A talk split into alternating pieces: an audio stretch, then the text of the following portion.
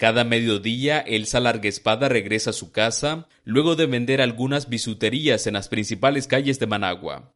Desde hace tres meses, cuando se reportó el primer caso de coronavirus, su situación económica ha empeorado. Pero lo que más le preocupa es el alto costo de la energía eléctrica. Nosotros trabajamos por la mañana, venimos a mediodía, la refri, que es lo único que tenemos después de los abanicos, ni siquiera está conectada, está totalmente muerta, por así decirlo. Entonces no hay otro consumo de energía y me ha afectado mucho.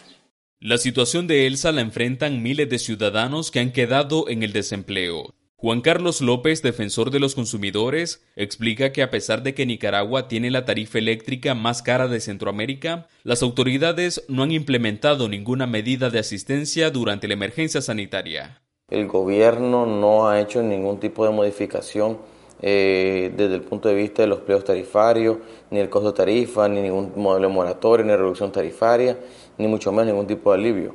Marvin Pomares, quien dirige el progubernamental Instituto Nicaragüense de Defensa del Consumidor, justifica que el alto costo de la energía se debe a que el país no tiene refinerías como en el resto de la región. Hay algunos países centroamericanos que tienen hasta dos refinerías. En este caso Nicaragua no tiene eh, una refinería, digamos, que sea del Estado que vendría a abaratar esto.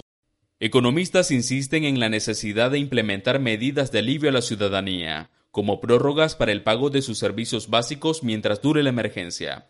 Donaldo Hernández, Voz América, Managua.